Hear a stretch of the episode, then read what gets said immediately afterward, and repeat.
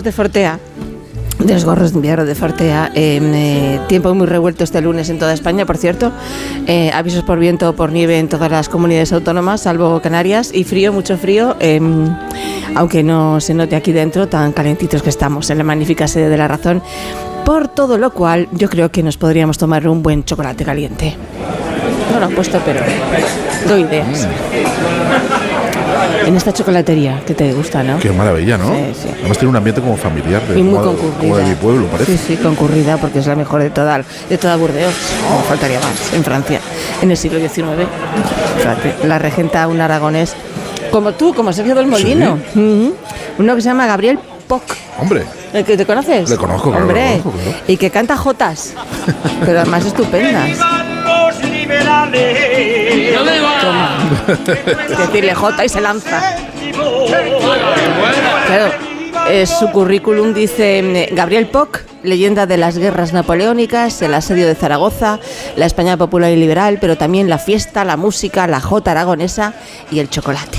Braulio Poc es la España trasplantada a Burdeos, aquella que amaba Goya. Y en la chocolatería de Gabriel Poc, situada en el número 32 de la Rue Creo. bien, bien, bien. Se reúnen los exiliados españoles de Fernando VII, el propio Francisco de Goya, fanático del chocolate, el abogado y político Manuel Silvela, el joven pintor Antonio de Brugada o el dramaturgo también Leandro Fernández de Moratín. Y Queridos están- amigos, Uh, desde este exilio al que nos obligan las circunstancias, va por ustedes este verso. Español, si a Francia vas, si sed por acaso llevas, agua sola no la bebas o te lleva Barrabás. Mézclala con algún gas o no te andes con rodeos. Bebe vino de Burdeos y deja el chocolate a los demás. Señores, por la libertad. Por la libertad. Es que Goya ha partido a la ciudad francesa ya cerca de los 80 años de edad, más o menos, bastante sordo además. Les llevaba montones de décadas y con mala salud. Pero allí encontrará tranquilidad junto a su familia y no dejará de trabajar en su casa y también fuera. Goya camina por Burdeos armado con una libreta grande. En ella dibuja lo que ve como si fuera un reportero o un caricaturista, el duelo con pistola de dos hombres de honor, la guillotina pública sobre el cuello de un parricida. Goya se inspira en la cruel realidad que presencia, como si fuera un buen reportero. Sus dibujos son des- ca- descaradamente realistas, como verdaderas fotografías. Como si fuera un reportero a pie de calle, recoge todo lo que ve y lo transcribe. Todos esos dibujos eh, bordeleses compondrán los llamados caprichos de Burdeos recopilados en un cuaderno que descansa sobre la cómoda del dormitorio del anciano. Es la madrugada del 15 al 16 de abril de 1828 y el pintor acaba de morir. El último cuadro que pinta en su vida también está en aquella habitación, acompañándole en su última hora, la lechera de Burdeos. Y con un poco de leche tomaban el chocolate algunos de sus compañeros de tertulia. Él no, a él le gustaba espeso y con un poco de canela. Será precisamente el chocolatero Gabriel Poc uno de los cuatro hombres que carguen el ataúd del artista, lejos de casa, en Burdeos. El último Goya se llama el libro que nos propone esta mañana Sergio del Molino sobre los años bordeleses del artista, sus últimos años, unos años eh, bastante periodísticos, sostiene este ensayo, ya que estamos en la sede de, de nuestro periódico. Sí. Un ensayo que me ha fascinado y me ha encantado, por cierto. Sí, no, es un ensayo estupendo. Es que pensamos cuando eh, sabíamos, supimos que íbamos a venir a La Razón, dije, yo, a mí se me ocurrió, el sueño de La Razón produce monstruos y me acordé Ah, de este libro maravilloso bueno, de María, bueno. de María Santos Sainz, que es eh, eh, profesora de, de periodismo en la Universidad de Burdeos y que desde la misma Burdeos pues ha ido viviendo, ha ido encontrándose con el fantasma de Goya y de todo el mundo de Goya en Burdeos y con la fuerza de paseos y de conocer y de encontrarse con, con ese mundo, pues ha escrito este ensayo dedicado a esos cuatro últimos años de vida de, de Goya, bastante desconocidos, pese a que hay incluso una película de Carlos Saura que se titulaba Goya, Goya en Burdeos, pero claro, pero Goya en Burdeos hablaba también de todo, de toda la vida de Goya, en realidad era, era un recuerdo de su vida. Pero esos últimos cuatro años del exilio, un exilio mm, bastante relajado en, en el sentido de que vol- volvió a Madrid un par de veces, que luego nos lo contará María. Que Un yo exilio que- elegido, ¿no? Exilio Digamos. elegido, sí, sí, No un exilio obligado. elegido con eh, con su segunda familia, con, con Leocadia y con, y con Rosario, que no llevaba su apellido, pero bueno, todo apunta en que, en fin, si no fue su hija, su, fue, en fin, si no Nevero y, y vivió unos cuatro años, pues mm, por lo que nos cuenta María y ahora nos confirmará, yo creo que bastante felices y prolíficos, nada Y que libre, ver, y libre, y libres, y nada que ver con el tormento que llevó a, a- a los años de la Quinta del Sordo, en los cuales eh, pintó las pinturas negras, fueron unos años terribles para él, en los que se le vio pues verdaderamente eh, eh, pesimista, eh, apocalíptico, y en Burdeos pues encontró, encontró la luz, encontró muchas cosas, encontró la lechera de Burdeos, que es un cuadro luminoso y precioso, eh, hizo retratos a sus amigos y hizo muchos dibujos eh, que están en dos cuadernos de, de escenas populares y de, cosas que se iba encontrando por Burdeos, del, del- del circo, de, de los amigos, escenas callejeras, un montón de cosas que, que le gustaron. Por lo visto, Burdeos fue una ciudad que fue muy amable con él, a pesar de que no- apenas se dio cuenta de que, de que, de que Goya estaba en Burdeos. Apenas eh, María ha rastreado noticias eh, de la época y no sale en la prensa de Burdeos de la época, no sale la presencia de Goya por ningún sitio y ni siquiera se dio la noticia de la muerte, ¿no? Que tenemos aquí a María Santos a María Sáenz. Santos que nos ha venido a visitar Buenos para días. contarnos esto. Sí, Buenos efectivamente, días. buenos días. Que te ha perseguido entonces Goya como un fantasma. Bueno, sí, me ha perseguido a lo largo de toda la ciudad. En el primer lugar donde yo vivía, en una pequeña guardilla, recuerdo que cuando bajaba a pasear tenía un maravilloso parque que se llama Jardin Public y ahí estaba la, la- la escultura de, de este Goya imponente, solemne. Bueno, es Eh, una escultura que regaló Madrid a Burdeos, ¿no? Correcto, De- efectivamente. De, Benlliure. Exactamente, y ahí le tenía todos los días, con lo cual Goya me saludaba. Pero no solamente ahí, en esos largos paseos que yo daba mientras estaba haciendo mi, mi tesis doctoral eh, en Burdeos, bueno, pues me iba también a la iglesia Notre Dame, que es así una iglesia muy española, muy barroca, y allí es donde fue el famoso eh, funeral eh, multitudinario, porque toda la comunidad española exiliada estuvieron todos allí, a pesar de, de- de no haber sido informada a la ciudad en ninguna noticia.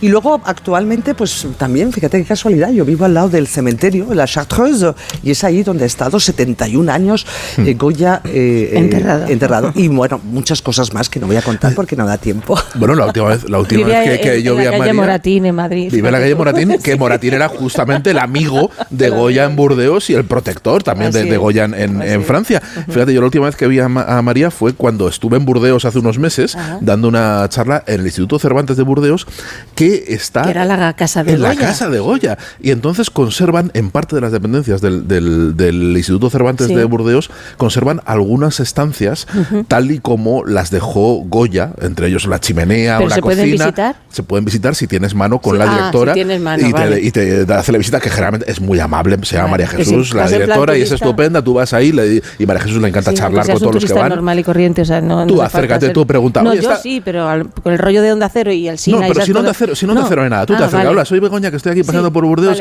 Está María Jesús, que es la directora, María. Jesús baja y tal, y te lo, te lo enseña estupendamente. Y, y entonces, eh, una de las cosas que tienen eh, en esa casa es el retrete de, de Goya. El retrete, que está Ah. Buen conservado sitio. tal cual, que es lo que yo he visto. Yo, es uno de los sitios más alucinantes de la historia de España que he visto, que se retrete. María me mira así alucinada porque no lo, lo has ¿Cómo visto. era el Sí, lo has retrete? visto, ¿no? Lo he visto muchas veces, sí. ¿verdad? y Porque tú, chimenea. tú sí fuiste antes de que estuviera el, Claro. el Cervantes, ¿no? Sí, es que fue remodelado. Ese edificio claro. es una pena, ¿eh? De- yo en eso me- es una pena porque se remodeló y debería haberse dejado tal cual como era, con esas escaleras que llevaban hasta el tercer piso, que es donde estuvo viviendo Goya, su- hasta fue su última morada. Y ahora, pues esa traza no, no, no, no ha quedado mucho. eh, bueno, queda el retrete, queda pequeños eh, chimene- la pequeña chimenea. Pero el resto, pues es un poco que se haya esfumado, como se ha esfumado también la Quinta del Sordo, ¿no? Eh, que Claro, también entre claro. muchas cosas que es verdad que esa presencia de Goya de lugares emblemáticos donde vivió, pues deberíamos haberla eh, guardado y preservado, ¿no? Para poder eh, visitarla y demás. Pero cuéntanos un poco, porque yo cuando eh, he hablado de tu libro, tanto a, Carlos Zumer, al guionista, y al equipo del programa, y a la gente con la que me encuentro, les digo, es que es una reivindicación del Goya periodista. Y dicen, ¿cómo que el Goya periodista? ¿Cómo que qué dices de Goya periodista? Digo, bueno, pero es que esto ya mm, lo ha dicho más gente. Lo dijo John Berger en el ensayo sobre Goya. Dijo, Goya es el pionero del, del reporterismo. Gervasio Sánchez, corresponsal de guerra.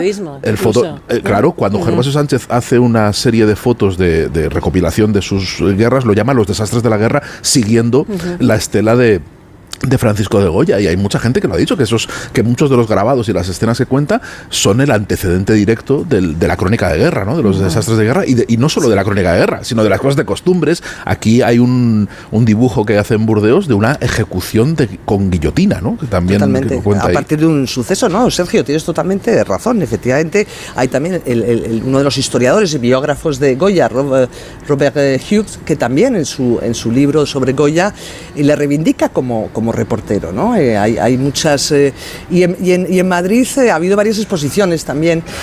Goya, reportero de todas las guerras, cronista de todas las guerras, en la eh, Real Academia de Bellas Artes de San Fernando También, hecha por, por un académico que, que tiene un trabajo excelente que se llama Juan Bordes. Y es decir que, bueno, pues choca a determinados especialistas del arte esta reivindicación, hay que entender que es dentro de la dimensión periodística, es decir, era un pintor, ante todo Goya era un gran pintor, un genio, un pintor, pero es verdad que tiene determinado tipo de cualidades que se acercan al reporterismo, es decir, eh, determinadas eh, dibujos, eh, en especial los desastres de la guerra, por citar uno en concreto, tienen esa dimensión de, de pionero del fotoperiodismo, es decir, son relatos, relatos que reconstruyen toda una serie de secuencias de lo que ha sido la guerra y muchos de ellos eh, testimoniales, es decir, él pone yo lo vi, es que es muy importante también eh, esa, ver- esa El pie de foto, ¿no? el pie de Sí. foto. Es decir, eh, Goya tiene unos comentarios que son siempre muy periodísticos, son como pequeños editoriales, eh, toma de posiciones y, eh, bueno, pues eh, probablemente eh, muchos de esas imágenes eh, tuvo él, bueno, pues se la contaron sus amigos que lo vieron. Él tuvo un viaje a Zaragoza en la que probablemente pudo haber también presenciado escenas de, de esta barbarie. Y es muy interesante porque al final, como todo buen reportero, es neutral, es decir, que lo que hace es denunciar la barbarie tanto de un bando como del otro. Es decir, lo que está haciendo con los desastres de la guerra es antes que nada un tratado de la violencia y de lo que es la barbarie. Es decir, es cronista de todas las guerras. Ahí estamos ante imágenes, eh, bueno, pues de lo que va a ser el primer bombardeo a una población civil como imagen fuerte. Yo estoy pensando en ese, Sí. en ese dibujo que se llama Estragos de la Guerra, que vemos pues toda una serie de cuerpos, eh, de cadáveres. Ahí podemos ver también los campos de concentración, podemos ver incluso guerras actuales como la de Gaza y la de Ucrania en este momento. Entonces, en ese sentido, eh, Goya tiene una serie de cualidades de tener esta manera de escrutar, de saber elegir esa imagen, esa imagen que lo cuenta todo, en donde todo se resume, eh, resume todo eh, la información, porque nos está informando de lo que es y lo que supone una guerra y una barbarie. Y luego que Goya, en, en- el Goya que pintas en Burdeos, este Goya, dirían los cursis crepuscular, ¿no? Este Goya Oh, sí. de los últimos cuatro años. Pero de, de crepuscular tiene poco, ¿no? Tiene poco, es muy Pero luminoso, es muy luminoso, es muy luminoso, Eh, Yo creo que hasta se coge vitalidad, ¿no? Se revitaliza. sí, pero incluso fíjate lo- a lo que iba con, con la conexión con el periodismo, es que ah, está en el exilio, pero no se desentiende de lo que ocurre en España, todo lo contrario, y, y encima mm, ha abandonado su, su, su vida cortesana, su to- toda la, eh, la- las trazas de pintor oficial que tenía, que tenía en España, y la vida que, que lleva en Burdeos, pues gira mucho en torno a la chocolatería de su paisano de, de, de, de Poc, eh, y en la chocolatería lo que montan sobre todo son tertulias con los españoles, donde están todo el rato discutiendo las últimas noticias que les llegan de. España constantemente y conspirando a ver cuándo puede caer el felón, cuándo puede caer el rey y pueden volver todos a España. Es decir, que tiene una vertiente muy política y muy periodística también, ¿no? Efectivamente, la verdad es que se convierte en un cronista de, de la ciudad de Burdeos porque, bueno, pues se va a interesar. Y es curioso, en eso tienes razón, eh, Sergio, que para haber sido un- el pintor de la corte, es el pintor de los monarcas, de los reyes, de las reinas, eh, de marqueses, de marquesas, siempre al servicio eh, del poder, al final de su vida, bueno, pues deja las mundanidades, un poco como Michel de Montaigne, también filósofo eh, de Aquitania y de Burdeos, deja todas esas mundanidades y al final se interesa por la vertiente popular de la ciudad y por la gente más sencilla, podemos decir por los invisibles, por los marginados, los locos, y eso es lo que resulta también muy interesante, ¿no? Esta vertiente también más periodística cuando llega en Burdeos, en el que, bueno, pues ya es libre, es decir, es un arte privado, eh, no pinta, ya nadie, no tiene encargos como anteriormente, tiene la suerte de poder dejar las cosas arregladas y jubilarse como pintor de la corte, con lo cual no necesita pintar para comer, ¿no? Como ha, ha podido ser anteriormente. Y bueno, pues tiene esta libertad, esta autonomía que ya ha ido ganando en España, porque en España ya empieza también con un arte más privado. Tanto con los disparates como eh, también con los desastres que no se conocerán hasta muchos años después de su muerte.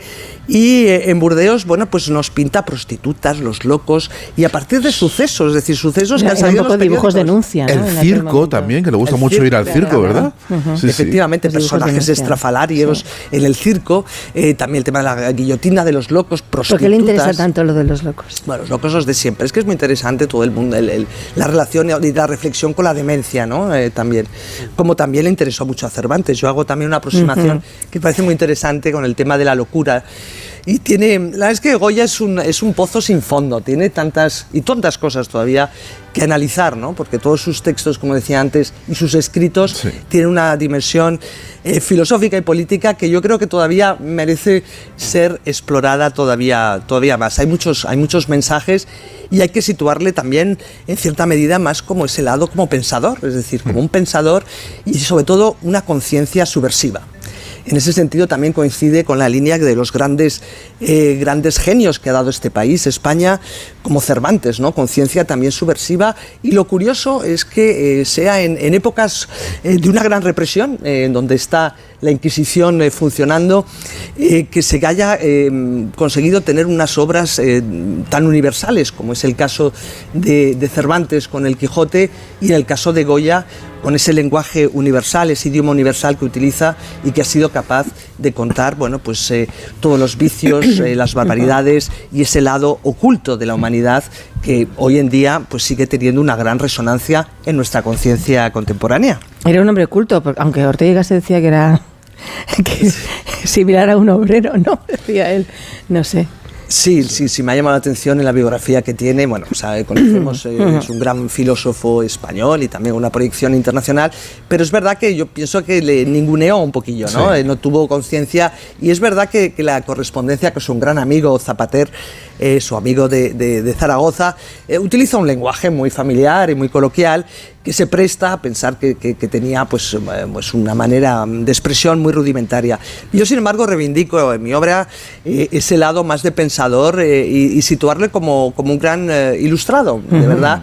Eh, de pensamiento probablemente había leído muchas de las obras de sus amigos, de Jovellanos, y tenía conocimiento, y no se lo dictaron, eh, en los pies de fotos como algunos han querido creer, y eh, esa mirada ácida y, y crítica que tiene es la de un ilustrado y también un afrancesado, porque hay que decirlo que también fue reconocido por José I y, y- y en esa parte fue también un poco sospechoso en determinados momentos Claro, en la historia de Que España. por eso decide exiliarse también, ¿no? Para... También, aunque también por, Claro. su- por una historia de amor. Es que Qué ese mundo, ese mundo, ese mundo del exilio que está muy bien retratado en el último Goya, tanto en Burdeos como en París, pero sobre todo en Burdeos, ¿no? Que, es un- que es- Sí. encuentran una ciudad que está cerca de España, que, que, que si la cosa cambia, pues en, en un momentito estoy en la frontera y puedo volver.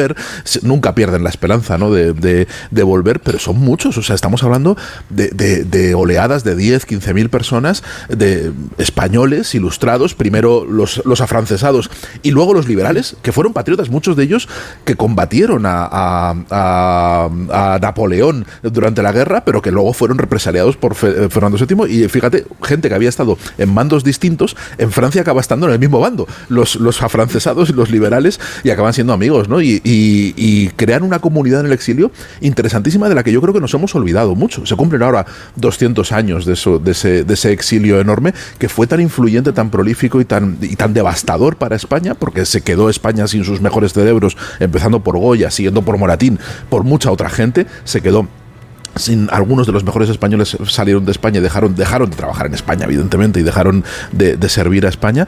Y lo tenemos, yo creo que bastante olvidado. Fue, o sea, por- evidentemente porque ha habido otros exilios posteriores que, han, que, que nos han hecho olvidar eso. Pero ese periodo es verdaderamente fascinante. Ese Es periodo un periodo muy, muy importante, que es verdad que no se ha, en el caso de España no, no se ha trabajado nada.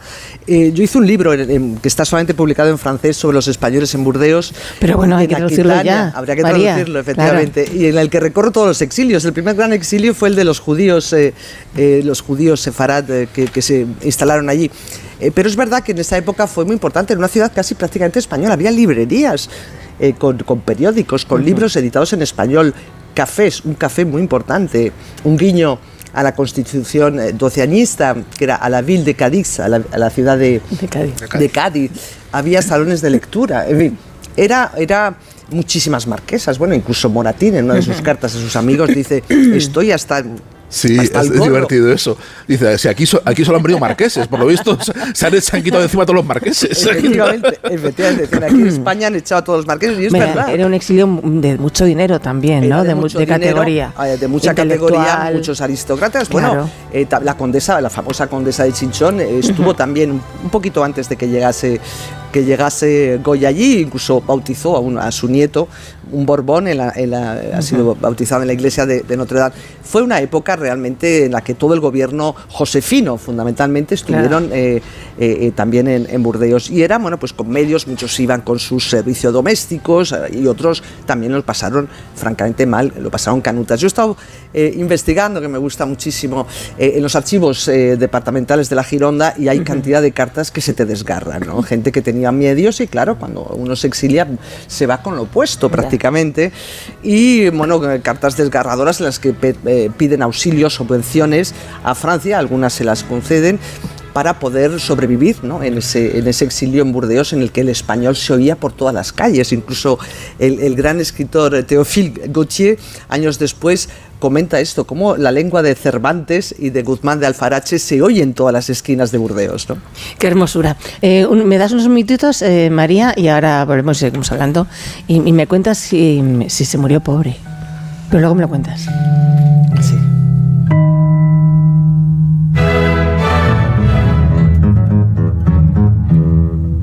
Más de uno en Onda Cero, donde Alsina.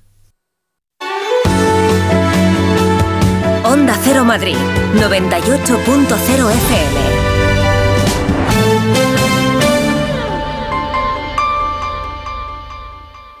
Empieza el día a tope de energía en Basic Fit, en casa o en el gym a la vuelta de la esquina. Apúntate ahora, disfruta de cuatro semanas extra y llévate una mochila. Siéntete bien y haz del fitness tu básico. Te quedan cuatro días. Ver condiciones en basic-fit.es. Basic Fit. ¿Quién quiere tarta? Yo un trozo pequeño. Yo con mucha nata. Ojalá llegar a un acuerdo sobre una herencia fuese tan sencillo como repartir una tarta. En Division Home le compramos la parte del inmueble que le corresponde en herencia. Consúltenos gratuitamente en el 91 737 9057, 91 737 9057 o en divisionhome.es. Division Home la solución a sus problemas de herencia. Clínica Oliver y Alcázar. Especialistas en implantes para pacientes con muy poco hueso. Cirugía mínimamente invasiva con prótesis definitiva en un mes como máximo. Diagnóstico gratuito y financiación. Consulte su caso en el 91 564 6686 o a través de la página web oliverialcázar.com. Más de 30 años de experiencia. Ahora más que nunca es el momento de recurrir a los profesionales de limpiezas Leticia, expertos en limpieza y desinfección de todo tipo de superficies desde 1990. Un servicio profesional y eficaz con soluciones a medida para eliminar todo tipo de virus, bacterias y hongos. Entre en limpiezasLeticia.net o llame al 91 681 3558. Ahora más que nunca, Limpiezas Leticia. El principal riesgo del colesterol elevado son las enfermedades cardiovasculares. Ponte en guardia con una dieta saludable, ejercicio físico y Nivecol Forte, con coenzima Q10, levadura de arroz rojo y fitoesteroles vegetales concentrados que con una ingesta diaria de 800 miligramos contribuyen a mantener niveles normales de colesterol sanguíneo. Nivecol Forte, de Laboratorios Mundo Natural. Consulta a tu farmacéutico dietista y en parafarmaciamundonatural.es. Pimbisa, pinturas y revestimientos de alta tecnología que perduran en el tiempo. Pinturas Pimbisa. Estamos con Isabel de Cuerpo Libre y con Paqui Reina. Paqui, ¿cómo te encuentras? Pues estupendamente. ¿Por qué decidiste ir a Cuerpo Libre? Pues porque era una gorda gordita, gordísima, y no podía tirar de mi alma. Entonces, bueno, me decidí bendita ahora. 40% de descuento, Isabel. 40% de descuento, 19 kilos menos tiene Paqui. 91 192 32 32. 91 192 32 32. Trabajo, casa, ducha, cena, cama. Salir de trabajar con el piloto automático no tiene pérdida, aunque pensándolo bien, sales perdiendo. Te pierdes conversaciones, te pierdes risas, te pierdes lo que sucede a tu alrededor. Salir de trabajar con el piloto automático es el camino fácil. Muchos lo siguen, otros, y cada vez somos más, preferimos seguir la brújula para no perdernos nada. La brújula con Rafa La Torre. Toda la actualidad de lunes a viernes desde las 7 y siempre que quieras en la web y en la app. Onda Cero, tu radio. Ayudo a hacer los deberes a los niños y descanso. Vale, ayudo a hacer los deberes a los niños, acerco a mi madre a Aquagym y descanso. Vale, ayudo a hacer los deberes a los niños, acerco a mi madre a Aquagym, paseo a Coco y... No se puede estar en todo. Bueno, Onda Cero sí, porque está en web, en app, en Twitter, en Instagram, en TikTok, en Facebook, para que puedas escuchar lo que te has perdido en directo, para que puedas comentar y disfrutar de contenidos exclusivos en la comunidad digital de Onda Cero. Onda Cero, tu radio.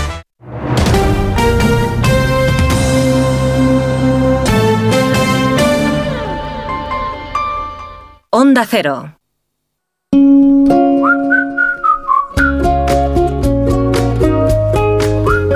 Eres emprendedor, quieres montar tu propia empresa, pero no te lanzas porque las gestiones burocráticas te superan. No te preocupes, con Legalitas crear tu empresa nunca había sido tan fácil. Tu propio Alicia. gestor personal hará y presentará por ti todo el papeleo en los organismos oficiales para que tú puedas empezar con tu negocio cuanto antes. Y además, ahora, por ser oyente de Onda Cero, tienes un 10% de descuento. Infórmate en el 900 100 661. Recuerda, 900 100 661. Legalitas Negocios, que nada te pare. Más de uno. En Onda Cero.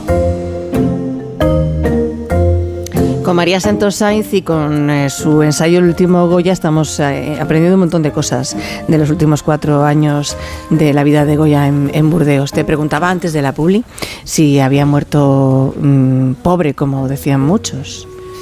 Bueno, la verdad es que en torno a Goya hay muchísimas eh, leyendas, eh, no solamente. Y una de las leyendas es que murió en la miseria. Eh, cosa que es totalmente falsa. Goya pues eh, era eh, se se interesó siempre mucho por el estado de sus finanzas. Eh, prueba de ello queda la correspondencia con su único hijo, con Javier, en el continuamente le está tranquilizando como que todo está arreglado, la herencia y demás. Y que va, invirtió, invirtió en, en renta francesa, que le dieron muchas allí en- con el Jacques Gallo, que luego le pintó y tiene el retrato sobre este, este eh, banquero francés.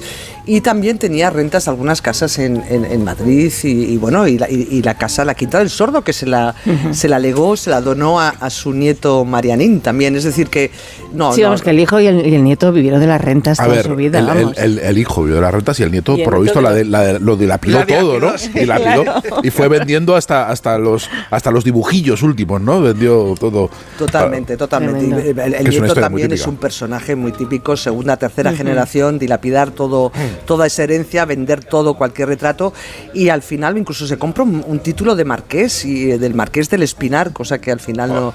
En fin, es un personaje muy pretencioso también ese Marianín, al que tanto cariño le tenía y, y sí. ponía en sus en sus cartas. Pero, pero No lo bueno, vio venir. Pero le dejaron abandonado ahí en Burdeos eh, eh, eh, eh, eh, y no se le trajeron el cuerpo a España. Es decir, que en el fondo iban a por el dinero de, de su. Sí, sí, de su- despiadadamente, porque además, bueno, Leocadia, que oficialmente para la historia es su ama de llaves, pero tú bien demuestras en el libro, además, por alusiones del propio eh, Moratín, cuando dice, he estado con, con Goya y su mujer y la niña, que lo Ujú. tratan como una familia, evidentemente, y, porque Goya era viudo y, y esta fue su, su segunda mujer, la dejan, pero en la calle a ella y a la niña, o sea, la- el, el- el hijo, el hijo Javier, Javier Goya, ¿no? Fue Sí, una no, cosa sí, terrorífico con ellos. No, el tema de la herencia, la verdad es que fue un tema muy complicado porque Leocadia también se pensaba que ella pues le correspondería pues a una parte porque ella fue su segunda familia. Hoy- se llamaría en el lenguaje moderno una familia re- recompuesta, ¿no? Sí, Es- bueno, era su segunda, su segunda mujer, claro. Eh, Totalmente. Y con ella estuvo viviendo en Madrid cuando murió la, mu- la mujer de, de Josefa Valleu en 1812 y estuvieron viviendo en Madrid y luego en Burdeos. Es decir, que eh, Goya cuando tras pasar estos dos meses del verano en 1824 en París, en septiembre vuelve a Burdeos y allí llega en septiembre, pocos días después, eh, Leocadia con sus dos hijos. Hijos, ¿no? Y demás. Y es verdad que, bueno, pues no les deja absolutamente nada y eh, poco después de la muerte, incluso ni siquiera va al entierro el hijo, va, está en Madrid haciendo los papeleos y cuando vuelve a Burdeos rápidamente pues va a ver a Leocadia, les quita la cubertería de plata, les paga solamente el alquiler de un mes del piso donde están ahora en la sede del Instituto Cervantes. Bueno, les deja solo una cosa, que es la, lechera de Burdeos. Exacto. Exactamente. A cuatro manos.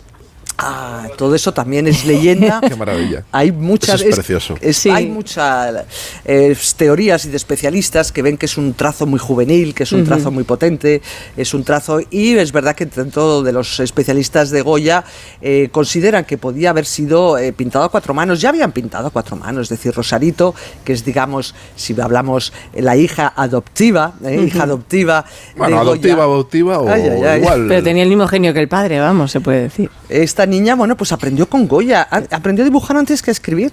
Y entonces los dos hacían dibujitos. Y ahí hay cuadernos eh, que quedan todavía de los dibujitos que empezaba con un trazo más firme Goya y continuaba Rosarito. Y en esa complicidad artística que tenían los dos, porque comunicaban con mímica y comunicaban pues con dibujos, eh, probablemente hay esta posibilidad que haya sido pintado pues a cuatro manos. Pero qué raro, qué raro que ese cuadro haya quedado sabiendo que, que tenía este lado Javier de llevárselo todo y quitarles Sí. todo, que les haya dejado solamente ese cuadro, No dice mucho. Desde luego que sí. El último Goya de María Santos Sainz, editorial Marcial Pons. Muchísimas gracias. Ha sido un placer inmenso, de verdad. Leerte y escucharte. Muchísimas gracias a vosotros. Hasta el próximo libro. Gracias. Sergio del Molina, hasta el viernes. Hasta el viernes nos vemos. Disfruta, que ahora viene José Mi Rodríguez y Aire. Venga.